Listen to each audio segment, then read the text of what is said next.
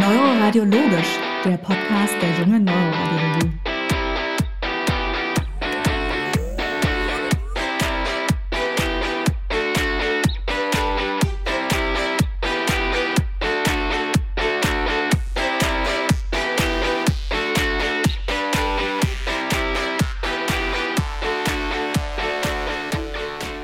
Herzlich willkommen zu Neuroradiologisch, den Podcast der jungen Neuroradiologie. Ich darf wie immer Katharina begrüßen. Hallo Katharina. Hallo Roland. Und unseren heutigen Gast, Thomas Lindner, den Leiter der MR-Physik der Neuroradiologie des Universitätsklinikums Hamburg-Eppendorf. Hallo Thomas, schön, dass du hier bist. Hallo Roland, vielen Dank für die, Auf für die Einladung. Sehr gerne. Wir wollen heute etwas genau über das MRT sprechen. Wir haben jetzt schon in vorangegangenen Folgen häufiger mal über MRT-Sequenzen gesprochen, wie dort irgendwelche Pathologien aussehen. Aber heute soll sich darum drehen, wie das Ganze denn überhaupt funktioniert.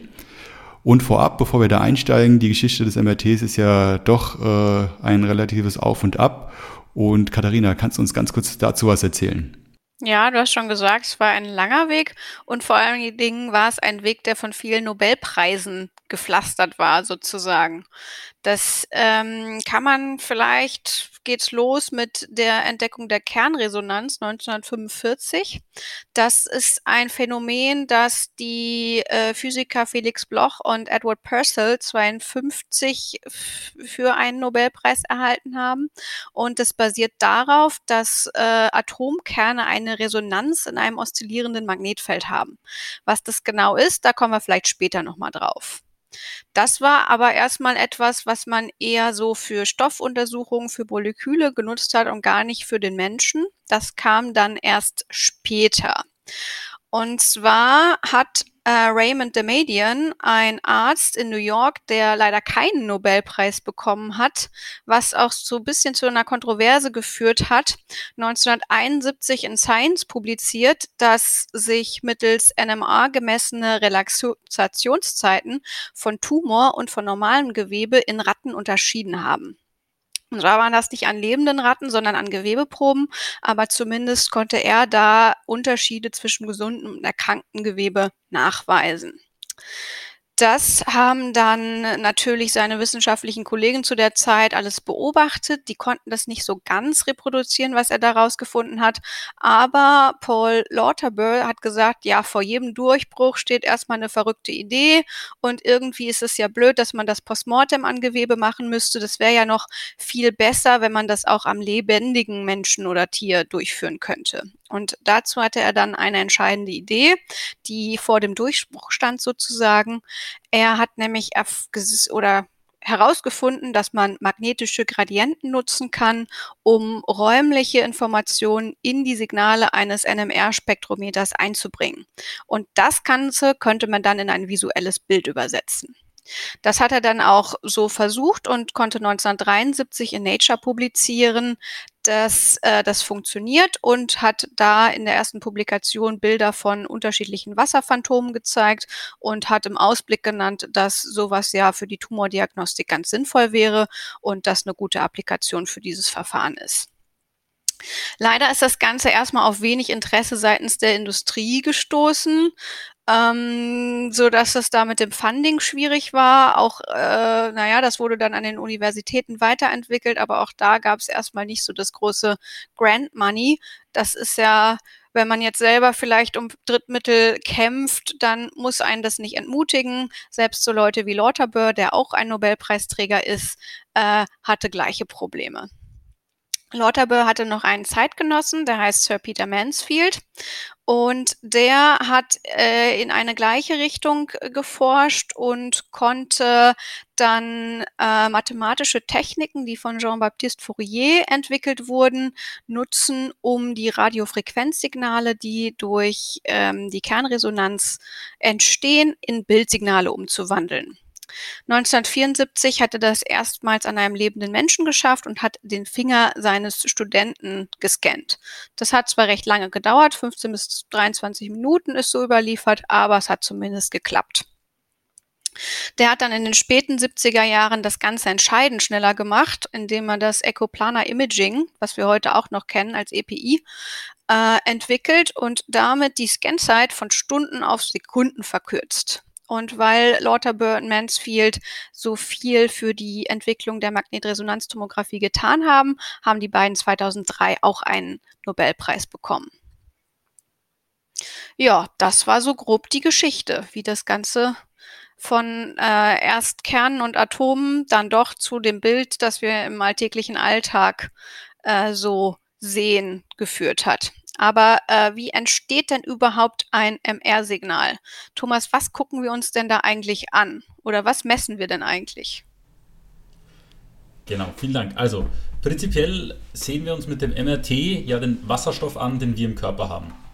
Ähm, Wasserstoff ist ja sehr äh, viel vorhanden, weil wir zu 70, 80 Prozent aus Wasser bestehen als Menschen.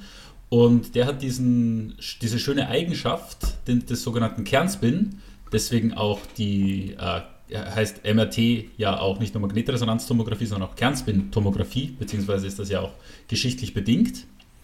Und was machen diese Protonen eigentlich bei uns im Körper?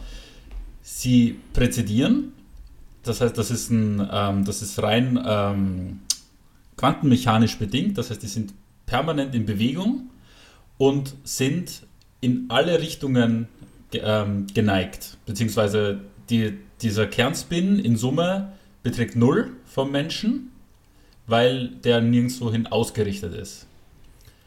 Um jetzt. Das heißt, ja einfach dargestellt, die drehen sich wie kleine Kreisel in alle möglichen Richtungen erstmal im Körper. Kann, ganz genau. Kann man das so genau. sagen für Leute, die sich das bildlich Ganz genau, vorstellen das kann wollen? man so sagen. Das heißt, ganz kleine Kreisel überall im Körper, in jedem äh, Wasserstoffatom, in jedem Proton sind die drinnen, aber wir merken es einfach nicht. Ja. Das ist einfach da.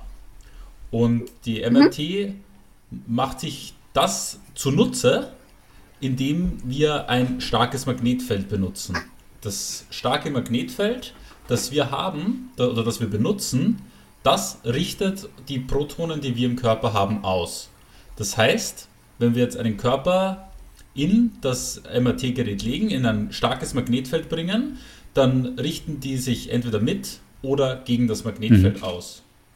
Der absolut mhm. größte Anteil ist dann eigentlich wieder komplett, ich sag mal, nutzlos für die Bildgebung, weil die sich auflösen. Die stehen entweder mit oder gegen das Magnetfeld und drei bis fünf pro Millionen Protonen stehen anders. Und nur dieser Unterschied in der hm. Magnetisierung, den sehen wir uns mit, dem, mit der MR-Bildgebung an.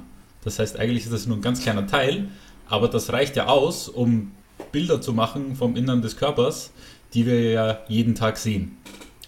Ähm, um ganz kurz nur auf die Physik einzugehen, äh, was passiert denn da eigentlich? Also wir haben ja schon gesagt, das sind lauter kleine Kreisel und die haben eine gewisse ähm, physikalische äh, Größe bzw. eine Präzisionsfrequenz. Das ist die sogenannte Lama-Frequenz, die nach ähm, einem Physiker benannt wurde. Und diese ist abhängig von der Feldstärke. Das heißt, unterschiedliche Feldstärken machen eine unterschiedliche Präzisionsfrequenz, aber auch vom Material selbst, in dem Fall das ja. Wasser. Ähm, wenn wir uns das ansehen, diese Rotationsfrequenz, die liegt jetzt in der klinischen MR-Bildgebung irgendwo äh, im, im Rundfunkbereich. Das heißt, im Endeffekt präzidieren sie mit einer Frequenz wie das Radio, mhm. das wir jeden Tag hören. Spannend. Genau. Jetzt haben wir ja das, äh, den Körper ins MR gelegt und ein Teil der Protonen steht mit und einer gegen das Feld und ein paar sind halt übrig, die sogenannte Längsmagnetisierung. Das bezeichnen wir als Längsmagnetisierung. Aber es passiert ja eigentlich noch gar nichts, weil wir ja noch keine Bilder oder sonst was machen können. Nochmal kurz ja. zum Verständnis: Mit der Längsmagnetisierung ist die Richtung gemeint, wenn der Patient mit Kopf voran im Gerät liegt, vom Kopf Richtung Fuß. Richtig? Ganz genau, das ist dann die in der, Körperlängsachse, beziehungsweise lässt sich das dadurch am besten äh, visualisieren. Und hier ist jetzt gerade so ein bisschen ein Übergang, den ich persönlich in, in meiner MR-Erfahrung so, so, so äh, immer lange nicht verstanden habe, sage ich mal. warum präzidiert und dreht sich da alles da drinnen, aber plötzlich soll ich mir so ein Koordinatensystem vorstellen, wo jetzt eine Längsmagnetisierung ist und, und es gibt eine Quermagnetisierung, aber im Endeffekt bewegt sich und dreht sich doch alles. Ähm, das ist eine Sache, die tatsächlich selten erwähnt wird, ähm, weil wir dieses Koordinatensystem, wenn wir uns das vorstellen mit drei Achsen x, y, z, so wie in der Schule in der Mathematik, eigentlich drehen wir uns mit dem mit. Das heißt, dieses ganze Koordinatensystem dreht sich, es interessiert uns aber nicht, weil wir das so betrachten, als wäre es äh, statisch. Das heißt, im Endeffekt dreht sich alles und das ist eigentlich ein so komplexer Vorgang, dass diese ähm, Darstellung mit Längsmagnetisierung, Flipwinkel und so weiter, wo wir darauf zu sprechen kommen später, eigentlich nur eine Vereinfachung und hm. Visualisierung ist.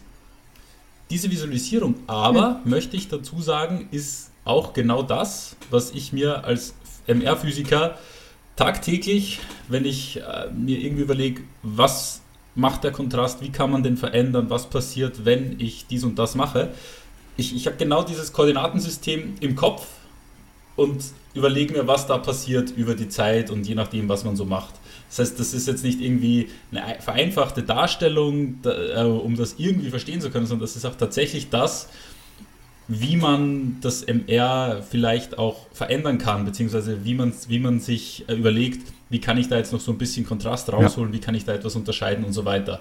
Also diese Darstellung ist tatsächlich sehr wichtig und macht es irgendwo so ein bisschen verständlich, ähm, wie funktioniert das äh, MR jetzt. Okay. Genau, jetzt habe ich viel herumgeredet, aber eigentlich wollen wir Bilder machen. Genau. das heißt, äh, wir wollen jetzt sichtbar machen, was jetzt in diesem Körper drinnen ist. Weil wir wollen ja äh, uns verschiedene Gewebe ansehen und so weiter. Jetzt haben wir die Längsmagnetisierung und damit irgendetwas passiert im Gerät, brauchen wir den sogenannten HF-Puls, also eine elektromagnetische Welle oder RF-Puls, Radiofrequenzpuls. Der hat eine Wechselwirkung mit unserer Längsmagnetisierung. Im äh, Normalfall klappt dieser die ganze Magnetisierung in die Transversalebene. Das heißt, wir machen aus der Längsmagnetisierung ähm, eine Quermagnetisierung. Und diese Quermagnetisierung macht im Endeffekt äh, das Bild, weil, weil man muss sich das so vorstellen, man strahlt Energie ein in, unsere, in, in unser System, dann mhm. passiert etwas da drinnen, eben Anregung, Relaxation, die komme ich auch nochmal zu sprechen. Und dann wird Energie wieder abgegeben und diese abgegebene Energie induziert in einer Empfangsspule, also in einer Antenne, ein elektrisches Signal.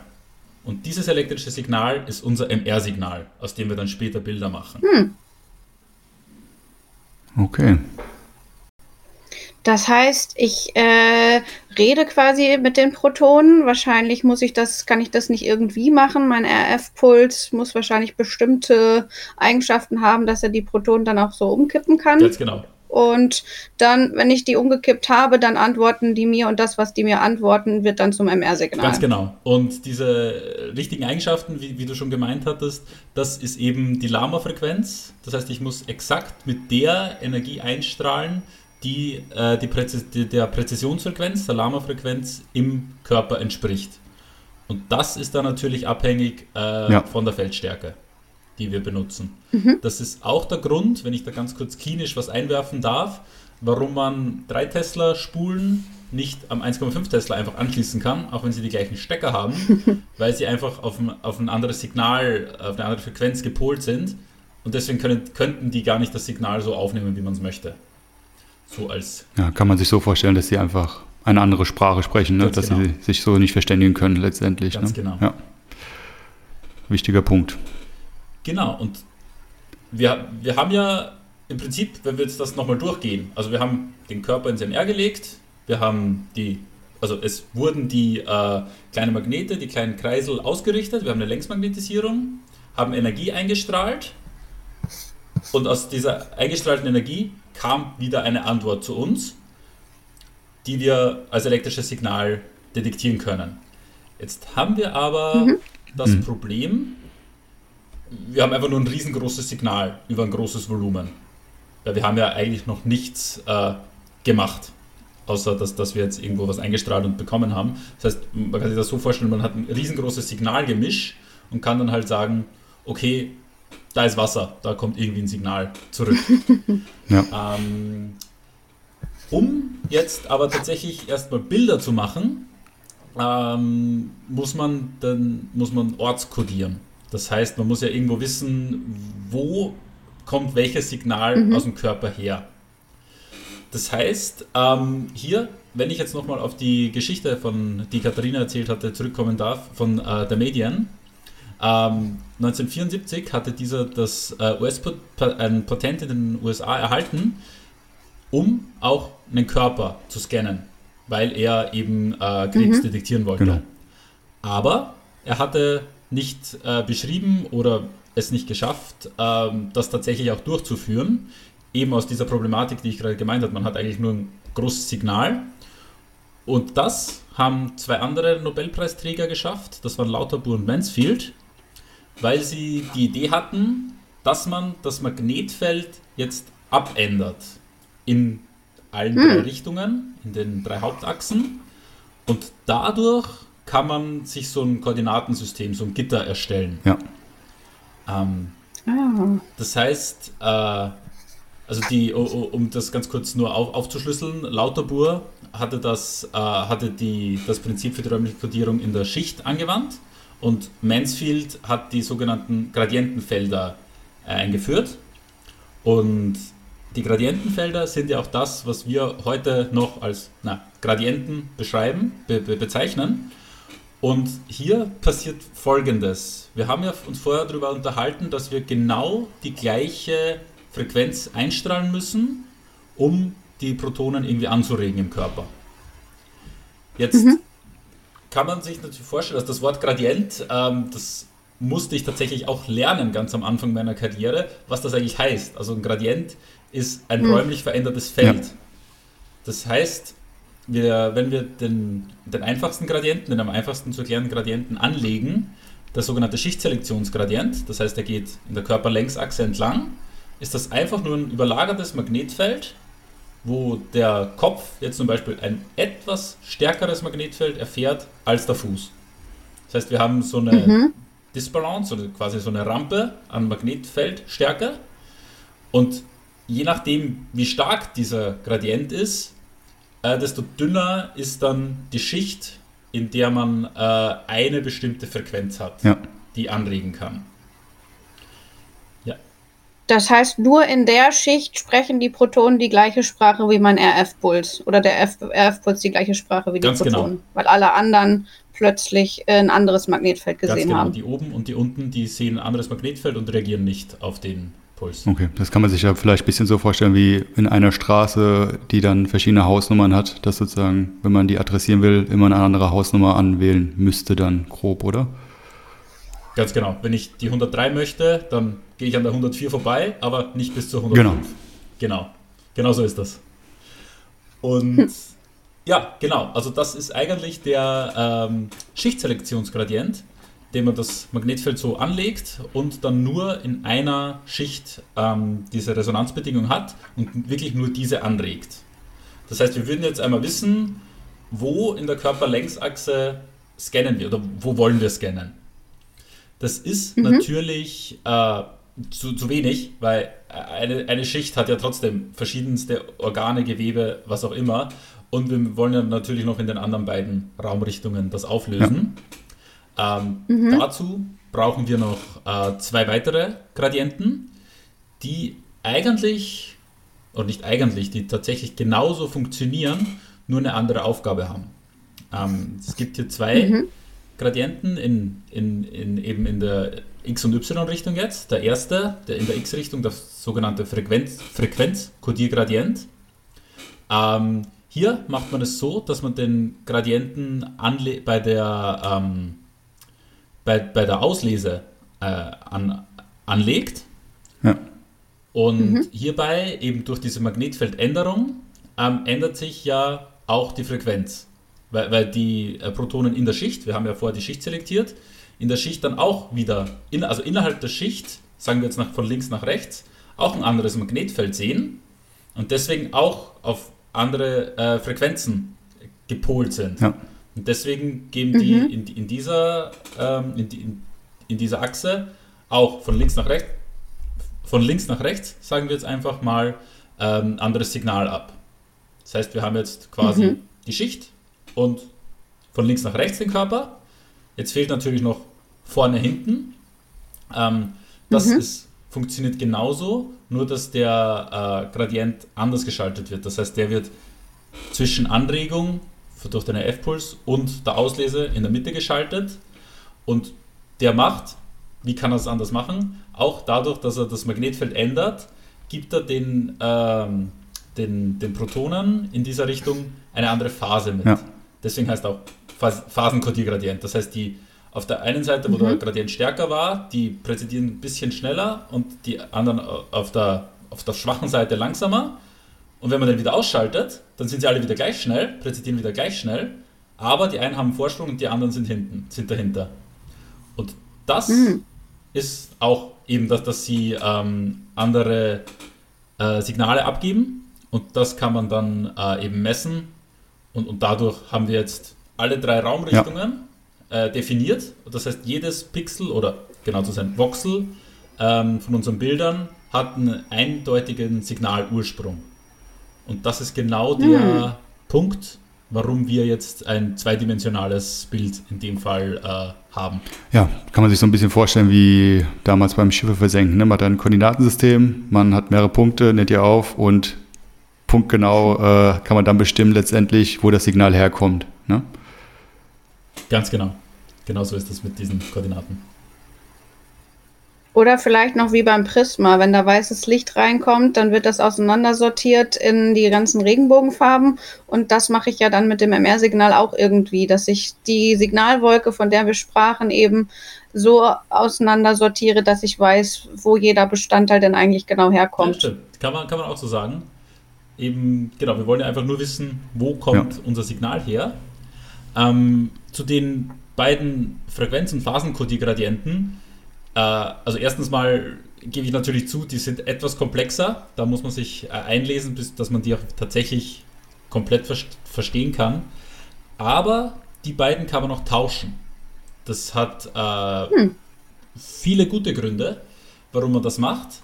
Ähm, der, der, der, Problemgradient, wie ich jetzt sagen möchte, ist der Phasenkodiergradient. Hm. Ähm, weil MR-Artefakte, die wir so kennen, äh, Ghosting äh, und Wasserfettshift und, und so weiter, die treten eigentlich immer nur im Phasenkodiergradienten auf, weil der, ähm, ich sag mal, beschränkt ist. Wenn wir jetzt kurz noch äh, mhm. äh, kurz den Schicht- und ähm, Frequenzkodiergradienten überlegen, der Schichtkodiergradient ist ja ganz einfach. Da, da, kann ich so stark oder schwach das Magnetfeld anlegen, ja. wie ich möchte. Und, und das ist eindeutig, wo der ist. Das, das gleiche ist bei der Frequenz. Wenn ich da theoretisch von 0 bis, keine Ahnung, 300 Megahertz, ist, ist jeder Punkt, je, jede, jede Linie eindeutig. Ja. Das ist bei der Phase anders, weil die Phase kann nur 360 Grad einnehmen. Das heißt, wenn ich auf 361 Grad gehe, dann kann man nicht mehr sagen, hey, der ist schon weiter gewesen oder nee, der liegt ja wie die 1. Ja weil, weil, die, weil die Phase hm. hier in diesem drehenden System ja nur den ganzen Kreis abdecken kann. Ja.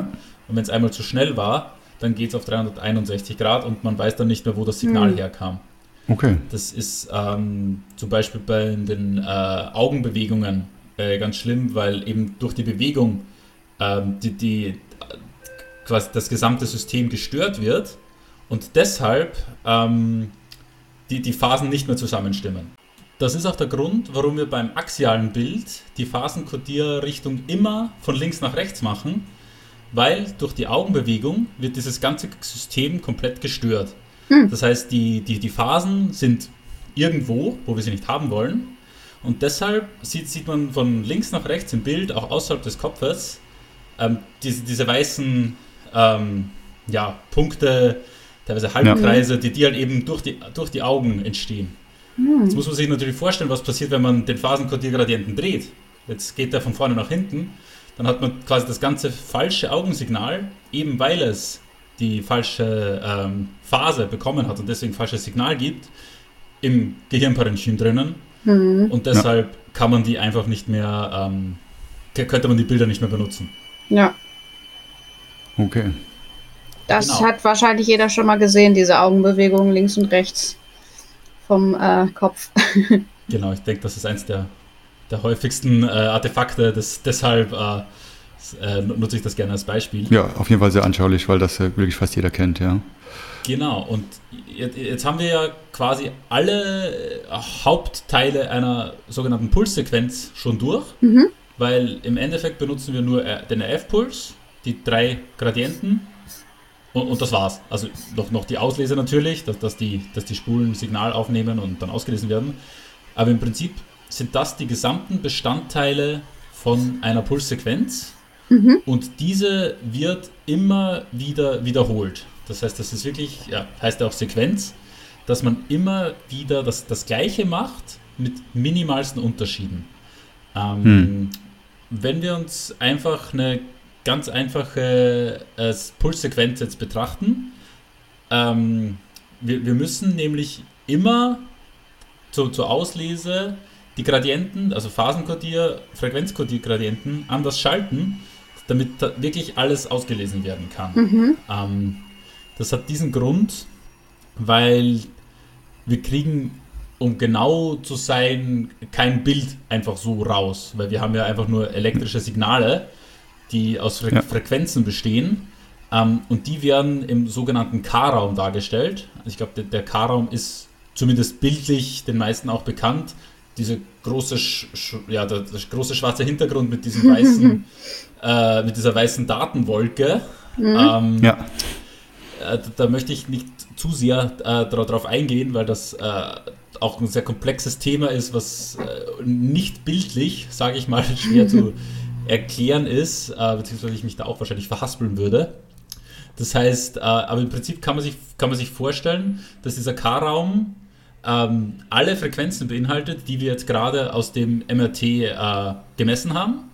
Aber pro Aufnahme, pro äh, Stärke des Phasenkodiergradienten kriegen wir nur eine einzelne kriegen wir nur eine einzelne Zeile des K-Raums gefüllt. Mhm. Ja. Und wenn man jetzt bedenkt, so ein K-Raum hat 256 Zeilen, muss man den, das eigentlich 256 mal wiederholen, nur um diese eine Schicht zu bekommen. Ist natürlich heutzutage mit verschiedensten Methoden schneller, aber vom Grundprinzip her funktioniert das so. Und in diesem K-Raum ist dann das gesamte Bild als Frequenz gespeichert und diese Frequenz kann man dann ähm, zurückrechnen auf ein Bild. Mhm. Und dadurch bekommen wir dann endlich ja. unser Bild eigentlich. Ah ja. Genau. Also hängt hinten dran nochmal eine größere mathematische Formel, ne? Ja. um letztendlich aus dem Signal wieder ein Bild zu machen. Ansonsten hat man ja, wie du schon gesagt hast, dieses Bild äh, mit dieser großen Datenwolke, was ja letztendlich äh, man jetzt auch nicht als Bild nehmen kann, weil hier sind ja keine Bildinformationen letztendlich vorhanden, dass jetzt. man da sagen würde, da ist das äh, Hirnparenchym oder hier ist Knochen, sondern das sind ja eigentlich nur äh, Signale höher oder niedriger, die da sozusagen festgehalten sind. Ganz genau. Also im Prinzip haben wir nur so Signale, Signale gemessen und um das wieder ins Bild zu machen, da muss man dann äh, ja. wieder rückrechnen. Und weil wir die Signale so optisch schwer auflösen können, machen wir das uns ja ein bisschen einfacher, indem wir den Signalstärken einfach Graustufen zuordnen. Ist Graustufen eigentlich irgendwie, müssen das Graustufen sein? Kann ich das auch bunt machen, wenn mir das besser gefällt? Oder äh. Uh, theoretisch ja. Uh, theoretisch kann man uh, alles machen. Also das, das war auch so, so, so ein Punkt, wo, wo, ich mir immer gedacht habe, hm, eigentlich ist der Körper nicht schwarz-weiß. Warum ist er das? ähm, eh, also man muss natürlich dazu sagen, was wir auf radiologischen Bildern sehen, auf allen eigentlich, ist ja nichts, was der Mensch sehen kann mhm. oder sehen können sollte, ähm, auf jetzt, jetzt um, um so äh, esoterisch zu sagen. Aber es gibt ja tatsächlich keine Farbe in, diesem, in diesen Spektren, in, in, mit diesen elektromagnetischen Wellen, die wir, die wir ja. verwenden, weil der Mensch ist ja sehr limitiert in, in, der, in, der, in der Wellenlänge, die, die man äh, mit dem Auge aufnehmen kann. Ähm, es geht natürlich, äh, wie du gemeint hast, Farben zu nehmen, aber äh, Schwarz-Weiß, äh, Graustufen sind einfach fürs Auge besser, hm. dass man hier hell-dunkel nur unterscheiden kann und muss, weil jede Form der Farbkodierung das Bild sehr verfälschen würde. Ähm, so eine Diskussion hatte ich nämlich tatsächlich letztens äh, mit dieser Jet Color Map, um das ganz kurz auszuholen, äh, weil die zwar viel verwendet wird, gerade wenn man ähm, Forschung macht so mit MATLAB und so weiter, das ist eigentlich die beliebteste Color Map, aber die ist einfach falsch. Das heißt, äh, es, würden, es werden hohe Signale, zum Beispiel weiß, wird dann rot, mhm. jetzt auf radiologische Bilder be betrachtet, und das wird viel zu stark vorgehoben.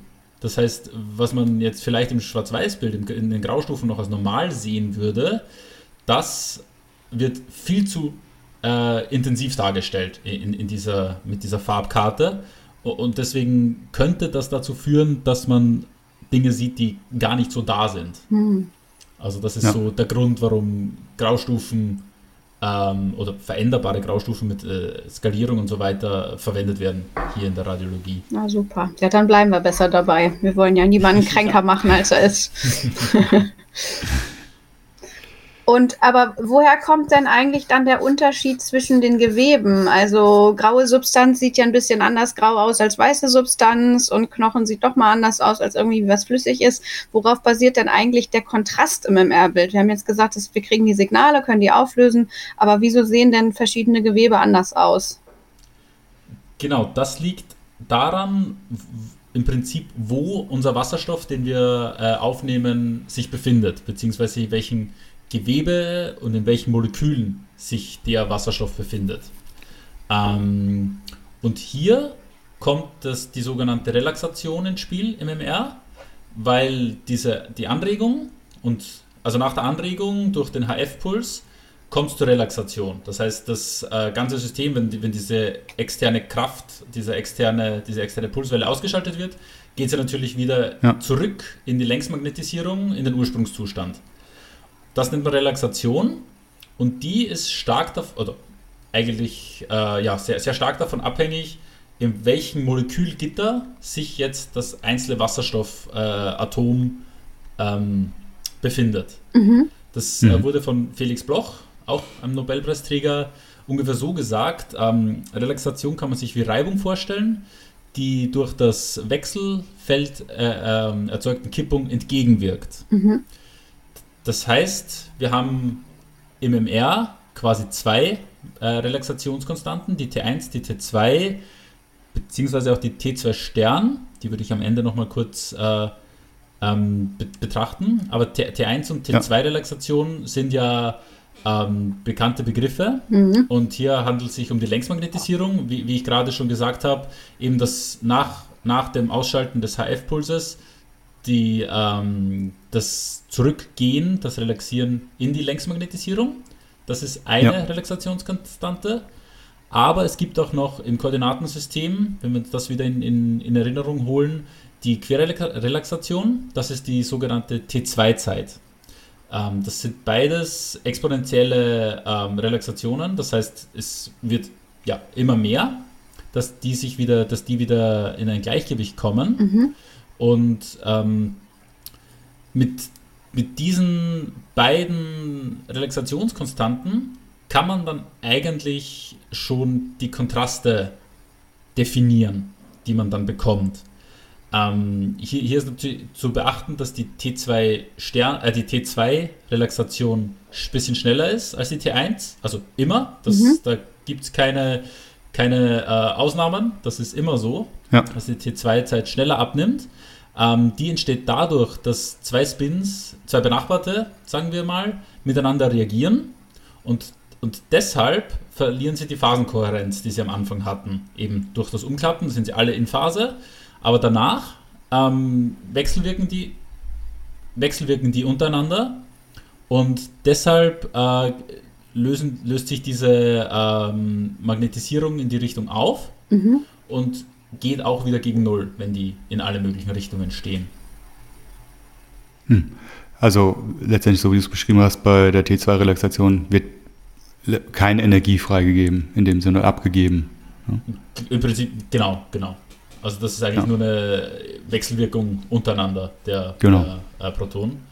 Ähm, anders als bei der T1-Relaxation, die gibt, ähm, also die wird auch als Spin-Gitter-Relaxation bezeichnet. Dieses Gitter äh, ist ein, vielleicht ein komischer Begriff, weil dieses Gitter beschreibt eigentlich das Molekülgitter. Das heißt, da, wo das äh, Proton ein, eingebettet ist. Mhm. Ähm, das, heißt, die, das heißt, die Umgebung, das umgebende Gewebe. Und da wird Energie abgegeben. Und das ist ja. auch der Grund, warum es diese spezifische Absorptionsrate gibt, weil eben diese Energieabgabe in Wärme resultiert. Mhm. Das heißt, ja. äh, durch, durch, durch, diese Energieabgabe wird dem äh, Körper, dem Menschen im, im Gerät warm. Ähm, ja. Was auch noch dazu beiträgt, dass die, diese T2-Relaxation schnell vonstatten geht, sind auch kleine Magnetfeldinhomogenitäten. Mhm. Ähm, das wird dann auch als T2-Stern-Relaxation bezeichnet. Weil die noch viel, noch viel schneller äh, vonstatten geht als die T2 ähm, als die, die, die T2-Relaxation. Aber dieser Abfall, die, diese Veränderung, die ist reversibel. Hm. Ähm, das heißt, wenn wir uns jetzt, äh, wenn wir jetzt diese Bilder machen wollen, ähm, dann ähm, muss man halt irgendwie schauen, dass man diese Relaxationen irgendwie so kontrolliert einsetzt, dass man genau dann Phasenkohärenz hat, wann man es möchte. Das heißt, im Prinzip wollen wir uns ja ansehen, ähm, wie sind die verschiedenen Gewebe schon relaxiert und äh, wie viel Signal geben die uns noch. Mhm. Im ja. Prinzip ist das genau das, was man sich im MR zunutze macht. Und hier kommt das sogenannte Spin-Echo-Experiment äh, ins Spiel. Das ist die, ich gebe zu, die ist tatsächlich etwas komplexer als die moderneren Gradienten-Echo-Sequenzen, aber historisch gesehen war das Spin-Echo die erste MR-Sequenz, die von Erwin Hahn entwickelt wurde. Mhm. Und, der, ja. und, und, und, hier hat man äh, ein sehr interessantes äh, Experiment eben mit einem 90-Grad-Puls, Wartezeit, 180 Grad Puls, nochmal Wartezeit und dann Auslese. Das hat diesen Grund, dass ähm, die, also ich erkläre es jetzt ganz kurz physikalisch, beziehungsweise äh, annä äh, annähernd physikalisch in diesem, in diesem Betrachtungsraum, den, den wir so haben. Also ich beginne wie immer mit der Längsmagnetisierung. Dann nehme ich einen 90-Grad-Puls und klappe meine gesamte äh, Magnetisierung in die Transversalebene. Ja. Jetzt es ist hier alles in Phase. Ähm, aber alles gleichzeitig, weil ich ja alles gleichzeitig angeregt habe. Mhm.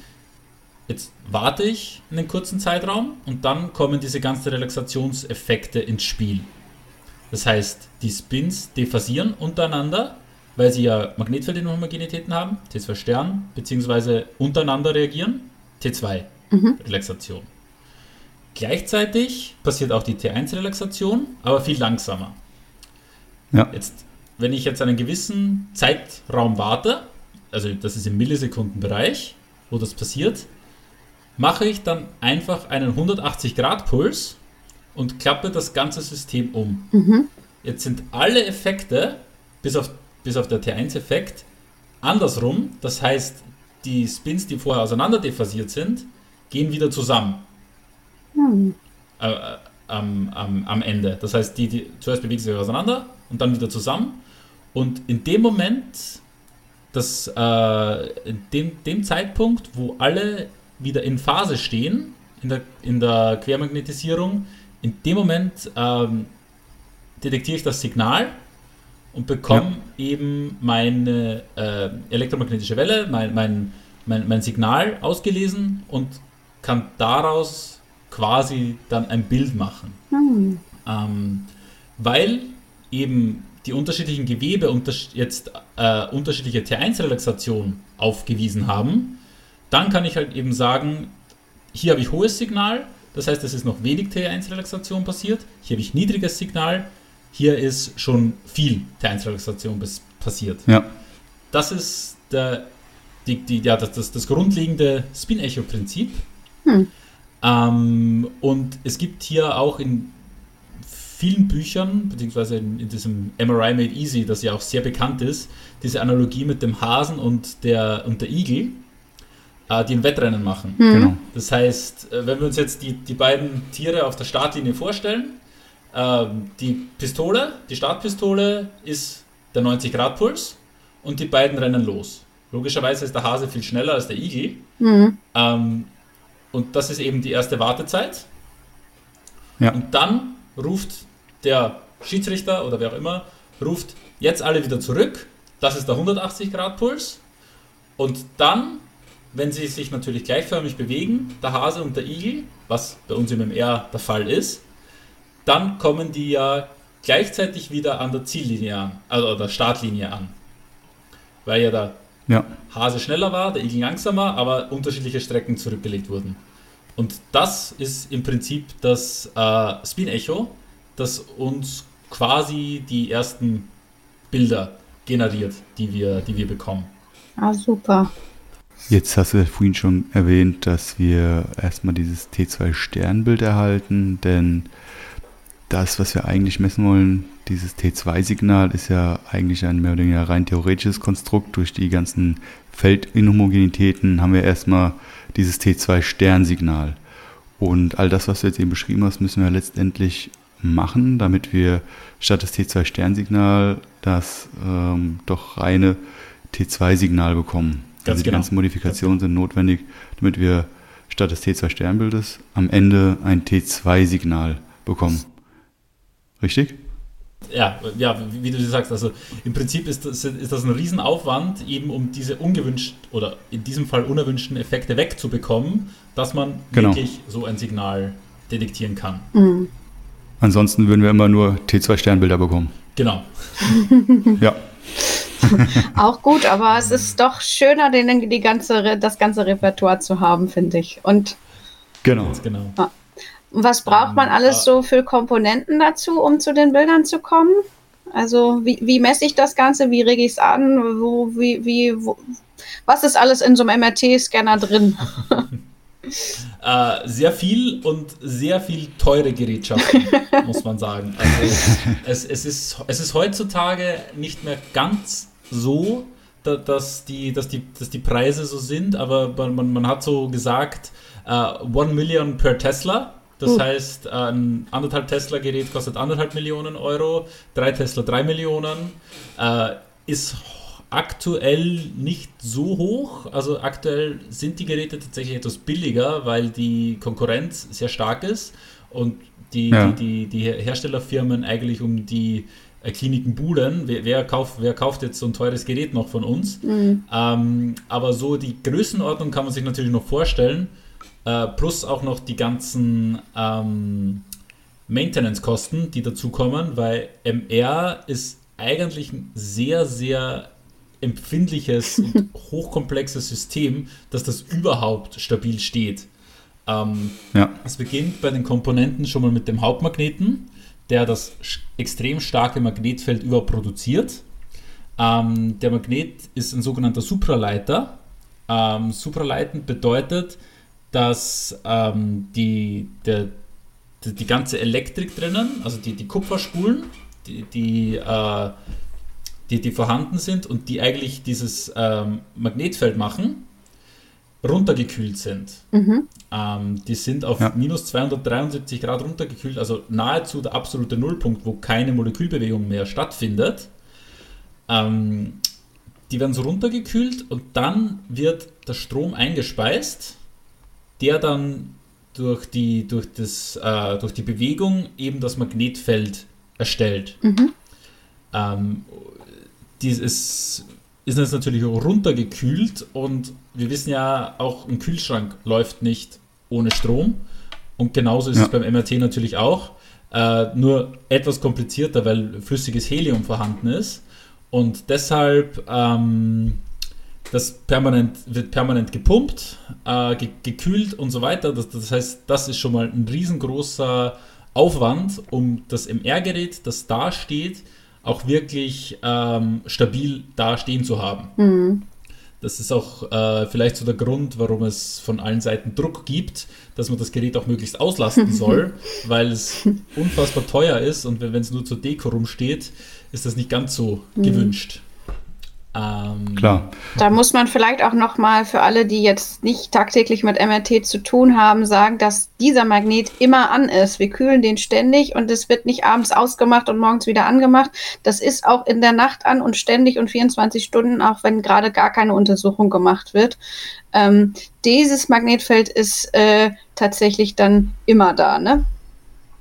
Ganz genau. Und das ist auch der große MR-Sicherheitspunkt. Äh, dass man niemals in diesen Raum reingeht, wenn man nicht äh, entweder unterwiesen ist, schon ja. MR Erfahrung hat und sich damit auskennt oder sonst was. Und natürlich auch bei Patientinnen und Patienten penibel darauf achtet, dass die kein, keine Metallteile, kein Eisen oder sonst was an oder in sich tragen mhm. oder irgendwelche elektronischen Geräte haben.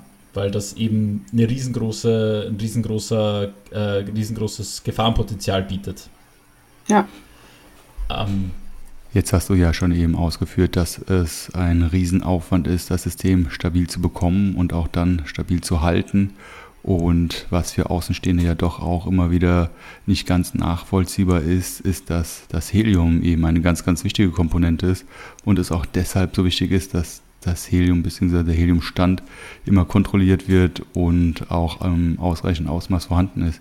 Ja, das ist ja letztendlich eine der wichtigeren Komponenten an dem ganzen System. Ganz genau. Also es, es kann auch tatsächlich passieren, dass das Magnetfeld spontan quencht. Also quench be bezeichnet es, wenn das Magnetfeld schnell abgebaut wird. Mhm. Und ja. das ist, äh, das kann man provozieren, indem man den berühmten Quench-Button drückt, eben bei Lebensgefahr. Aber es kann auch tatsächlich passieren, dass die Geräte das spontan machen. Das passiert selten mal, weil irgendeine Komponente nicht mitspielt. Und dann hat man natürlich das Problem, dass das unfassbar teuer wird. Ähm, man muss das ganze Helium nachfüllen, das, die Firmen müssen wieder das Magnetfeld hochfahren und so weiter. Also das ist ein riesengroßer Aufwand, das wieder in Betrieb zu bekommen auch. Mhm. Deshalb, deshalb ja. ist es auch so wichtig, dass da alles stabil läuft und äh, gewartet wird. Mhm. Genau. Also wie erwähnt, das ist nicht einfach so, dass man das an- und ausschalten kann oder einfach mal kurz neu starten wie ein PC, sondern das ist wirklich ein Riesenprozess, der da äh, angeleiert werden muss, um so ein MRT neu zu starten. Also wenn es einmal komplett runtergefahren war. Ja. Genau. Genau, jetzt, jetzt haben wir uns beim Hauptmagneten aufgehalten, der das starke Feld macht. Und als nächstes, wie ja schon vorher so, so auf die Bildgebungsebene erklärt, das sogenannte Gradientensystem ähm, hier, das, das sind tatsächlich ganz einfache elektromagnetische Spulen, mhm. weil die kein starkes Magnetfeld produzieren müssen.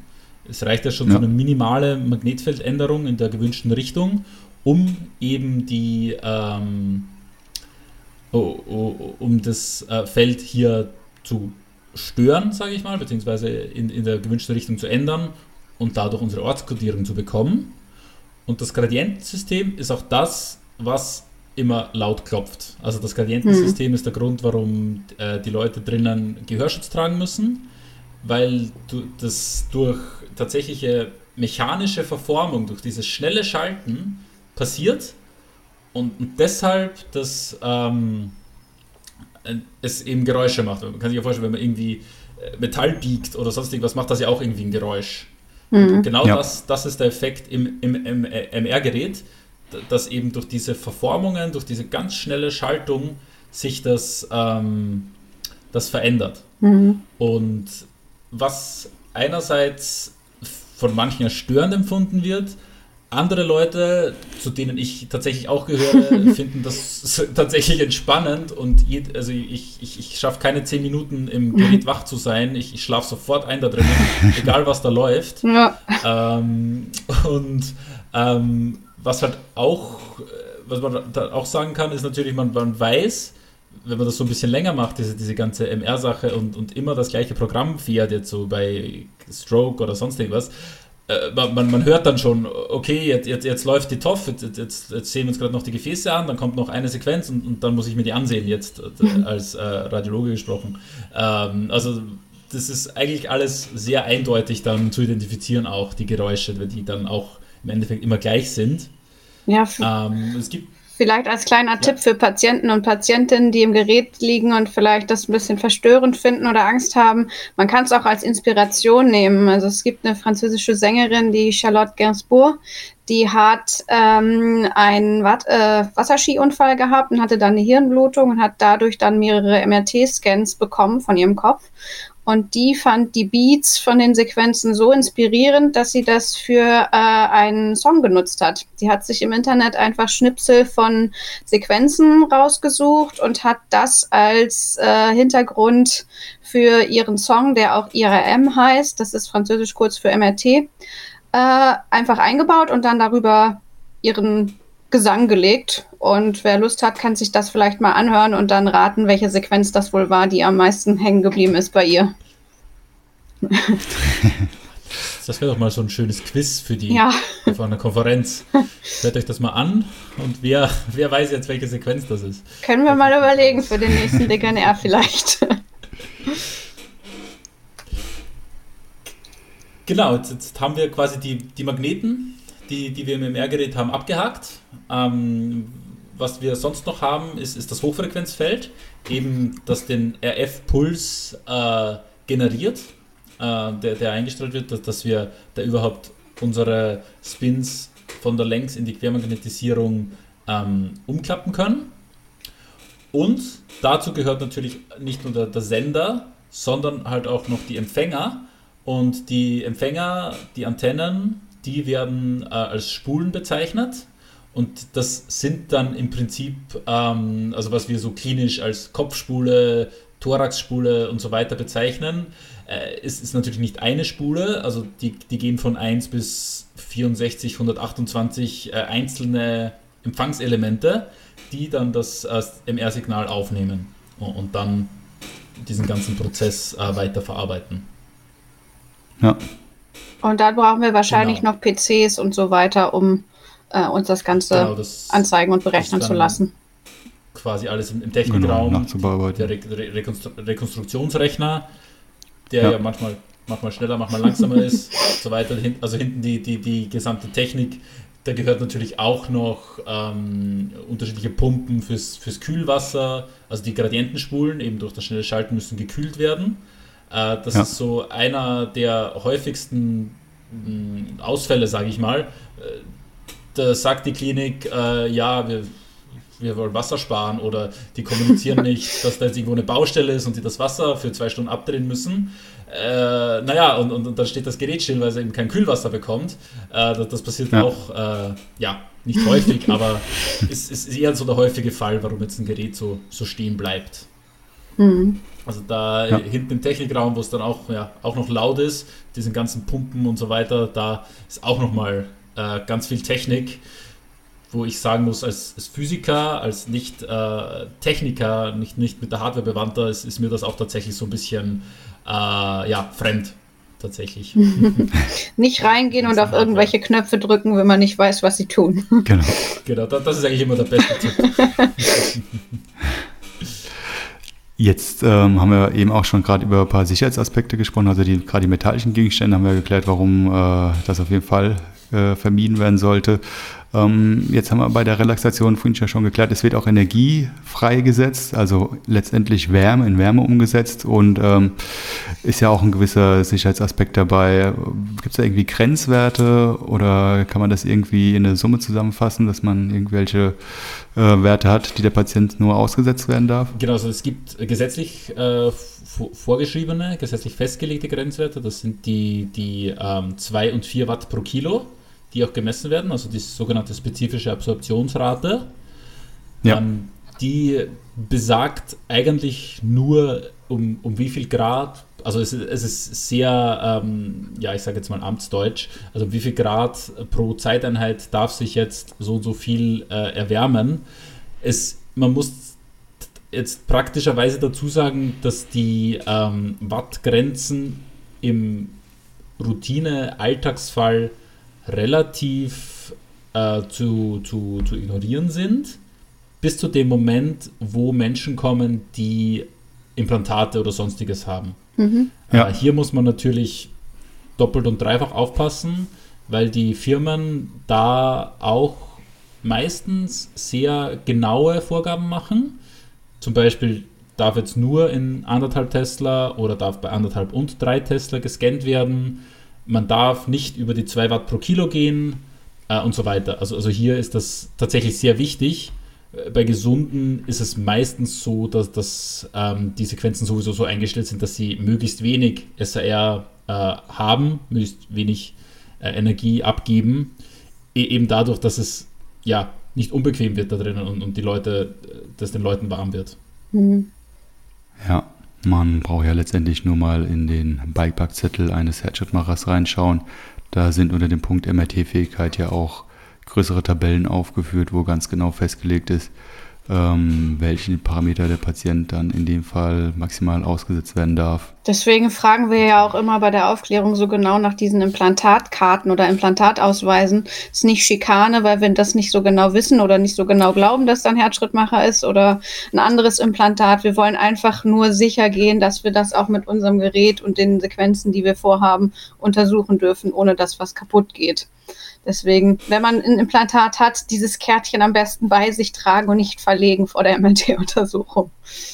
Genau, das genau. Ist, äh, da, Katharina, da spricht auch was unfassbar Wichtiges an, ähm, wenn das zum Beispiel von Station kommt. Also wenn da jetzt jemand von der Station kommt und man hat dann eben das Problem, er hat einen Herzschrittmacher, aber wir wissen nicht welchen. Und um jetzt die, die schlimmsten Fälle äh, aus, aus dem Nähkästchen zu plaudern. Einmal rufe ich dort an und die, Person, die da abgehoben hat, sagt, ja, ja, SMR-fähig. Ich habe mich natürlich so ja, hintergangen gefühlt und habe dann gefragt, unter welchen Parametern und so weiter, habe dann so ein paar physikalische schlaue Worte einge eingeworfen. Und da kam als Antwort, ja, das müsst ihr eh wissen. Und naja, ich habe gesagt, ja, wenn ihr uns aber diese, diesen Implantatausweis nicht gebt, können wir das nicht wissen. Und dann haben sie ihn zum Glück nachgeschickt. Ja. Aber dieses, wenn halt irgendjemand, der jetzt nicht MR-Experte ist, sagt, das passt schon, dann passt es meistens nicht. da hatte ich auch einen zweiten Fall, da, da bin ich so weit gegangen, dass ich beim Hausarzt dieser Person angerufen habe, der mir dann endlich gesagt hat, nee, der ist nicht MR-fähig weil fünf Leute vorher gesagt haben, nee, der ist MR-fähig, aber ich mhm. habe einfach nichts zu diesem Gerät gefunden. Also der hat schön, der hat wirklich sehr vorbildlich den Implantatausweis gehabt. Das war ein uraltes Ding. Es gab online keine Ressourcen und so weiter, bis ich dann, ja. also ich bin nicht so weit gegangen, dass ich wirklich den Hausarzt angerufen habe, der da irgendwie Informationen noch hatte damals, von, von damals, äh, in der, wahrscheinlich noch in der alten Papierkartei und der hat gesagt, nee, geht nicht, weil das mhm. Ding auch schon so alt ist, dass, da gibt es keine Infos, das machen wir nicht. Natürlich wollten alle, dass das MR gemacht wird, aber das wäre natürlich gefährlich gewesen. Hm. Also ja, diese klar. Implantate, da muss ich auch allen, gerade den jungen Kolleginnen und Kollegen sagen, da muss man einfach streng sein und auf den Tisch hauen. Ähm, da geht's wirklich, also da kann man wirklich sehr viele Schäden verursachen, wenn man hier nicht wirklich gut aufpasst auf äh, die Leute. Ja. Gut, dann würde ich das so als Schlussplädoyer nehmen. Ja, Jetzt sind wir alle schlauer und äh, wissen, warum MRT-Bilder grau-weiß sind und nicht rot-grün. Dann vielen Dank, Thomas, dass du dir die Zeit genommen hast, uns das so ausführlich zu erklären. Ich denke, jetzt den einen oder anderen klar geworden, dass da doch deutlich mehr dahinter steckt, ein relativ komplexer Vorgang, dass es nicht einfach ist, dass der Patient durchgeschoben wird und ein Bild entsteht, sondern dass doch dort viele, viele Schritte notwendig sind, die dann erst zum Ende hin zum Bild führen. Natürlich packen wir wieder einiges, was wir hier erwähnt haben, in die Show Notes. Wenn ihr Wünsche oder Anregungen habt, könnt ihr uns diese gerne an junge-neuroradiologie.dgnr.org zukommen lassen. Und vergesst natürlich nicht, unseren Podcast zu liken, abonnieren und am besten auch zu teilen. Ja, vielen Dank. Ja, wir haben zu danken, Thomas. Dann. War super. Ganz herzlichen Dank. Genau. Bis zum nächsten Mal. Tschüss. Tschüss. Tschüss.